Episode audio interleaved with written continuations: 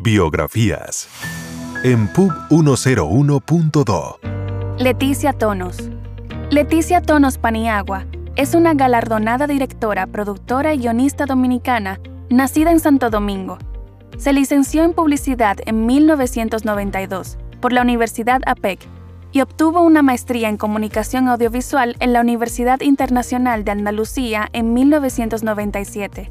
En el 2001, se graduó de The London Film School, especializándose en dirección de cine. Es pionera en el área de coproducciones cinematográficas en su país, habiendo realizado coproducciones con España, Francia, Puerto Rico, Haití, entre otros. También es cofundadora de Adocine, Asociación Dominicana de Profesionales de la Industria del Cine.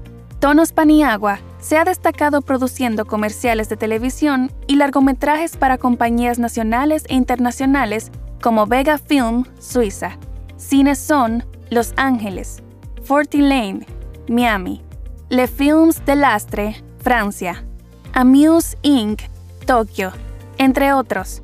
Su cortometraje, Israel, basado en una historia de Junot Díaz, recibió reconocimiento internacional.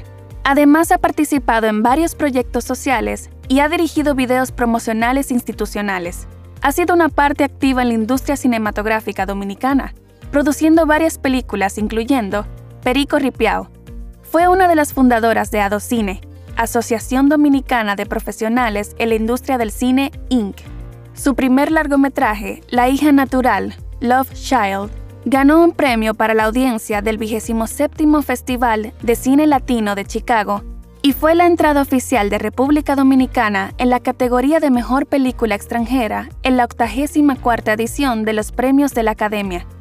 Actualmente es presidenta de la productora Línea Espiral.